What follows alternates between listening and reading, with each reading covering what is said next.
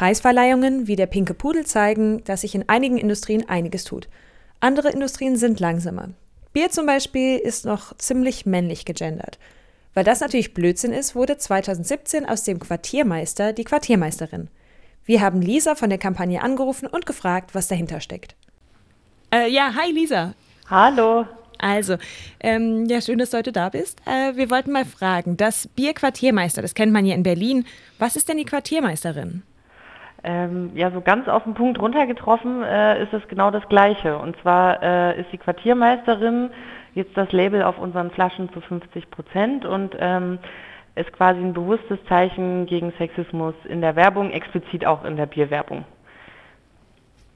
Äh, und was genau ist da eure Mission? Genau, also äh, uns ging es eigentlich am Anfang wirklich darum, Quartiermeister gibt es schon seit sieben Jahren ähm, und es wurden dann mit der Zeit auch immer mehr Stimmen laut, auch bei uns im ehrenamtlichen Verein, dass doch auch eine Frau auf der Flasche sein sollte. Und ähm, als wir uns dann näher damit beschäftigt haben, haben wir festgestellt, wir wollen eigentlich nicht nur ein Zeichen mit einem mit einer Etikette setzen für Gleichberechtigung, sondern wir wollen das Ganze auch inhaltlich begleiten. Und äh, da war das Thema ja, Sexismus in der Werbung nicht so, nicht so weit entfernt, weil, äh, sag ich mal, gerade in der Bierwerbung ähm, ja, seit Jahrzehnten äh, Frauen als Dekorationsobjekt benutzt werden, aber eigentlich als Konsumentinnen von Bier überhaupt keine, keine Stimme finden. Und wir wollten eigentlich mit der Kampagne dann auch ja, über so Geschlechterklischees aufklären, welche Bildsprache denn in Werbung wie beispielsweise in Astra etc. benutzt werden, welche Auswirkungen das vielleicht auch für uns und äh, unsere Selbst- und Fremdwahrnehmung haben und vor allen Dingen, sage ich mal, eine Diskussion anregen, ähm, ab wann beginnt denn Diskriminierung in Werbung und wie kann ich mich dann im Endeffekt dagegen auch engagieren. Und wie setzt ihr das konkret um? Genau, also wir haben ähm, dazu einen Blog äh, geschaltet und haben da mit verschiedenen äh, Initiativen aus dem Bereich kooperiert, also ganz besonders mit Pink Stings, die sind ja auch sehr bekannt für ihre Arbeit zu äh, Sexismus in der Werbung.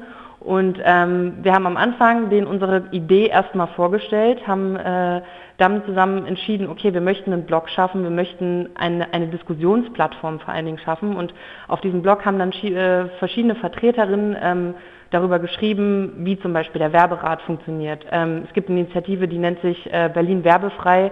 Äh, die setzt sich dafür ein, dass wirklich komplett äh, Werbung auf öffentlichen Flächen äh, verboten wird. Und wir haben eben diese verschiedenen, sage ich mal, Ansätze ähm, gegeneinander ausgehandelt und äh, geguckt, ja, wie können wir uns dagegen engagieren? Aus verschiedenster Perspektive, aus politischer oder auch aus ganz persönlicher. Und macht ihr denn selbst Werbung? Ähm, das können wir tatsächlich nicht, was äh, daran liegt, dass bei uns ja quasi alle Gewinne in die Förderung fließen. Das heißt, es bleibt nicht viel Geld für äh, Marketing und Werbung übrig. Das heißt nicht, dass wir, ähm, also ich verstehe Werbung als was Großes Ganzes. Ich, äh, wir haben zum Beispiel noch nie äh, Werbung in einem, in einem Printmagazin geschaltet oder als Werbespot und so weiter.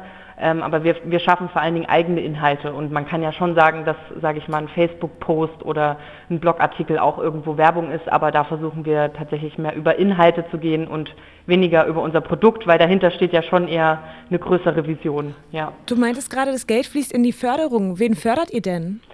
Ähm, also wir nennen uns explizit das Bier für den Kiez. Das heißt, ähm, wir fördern Nachbarschaftsprojekte, immer genau dort, wo das Bier getrunken wird. Ähm, das heißt, es sind vor allen Dingen soziale und kulturelle Projekte aus ganz, ganz verschiedenen Bereichen. Das können ähm, Urban Gardening Projekte sein oder Selbsthilfewerkstätten. Und die Projekte haben dann die Möglichkeit, äh, sich das ganze Jahr bei uns zu bewerben auf die Förderung. Wir haben jetzt auch wieder eine Frist am, am 15. März tatsächlich auf 1000 Euro in Berlin. Und ähm, genau, dann wählt unser Verein, äh, trifft so eine Vorauswahl, was zu unseren Förderkriterien passt und dann kommen die Besten in eine Online-Abstimmung und jeder kann dann tatsächlich mitbestimmen, wohin das Geld fließt. Und in Berlin sind es aktuell pro Jahr 20.000 Euro.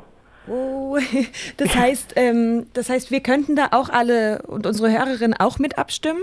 Auf jeden Fall mit abstimmen oder mit bewerben oder am besten noch äh, bei uns äh, in den Verein eintreten, ähm, der für alle offen ist weil wir haben auf der einen Seite die GmbH, die das Bier verkauft, aber wir haben auch einen ehrenamtlichen Verein, der eben vor allen Dingen so politische Themen festlegt und ähm, auch als Gesprächspartner und Vernetzer im Kiez wirken möchte. Alles klar. Ähm, ja. Dann vielen Dank und äh, viel Erfolg noch mit euren Projekten. Ja, ich danke euch auch. Von meiner Seite auch vielen Dank ja. für das Gespräch. Tschüss. Super, ciao. Das war Lisa von der Quartiermeisterin. Alle Infos findet ihr unter quartiermeisterin.org.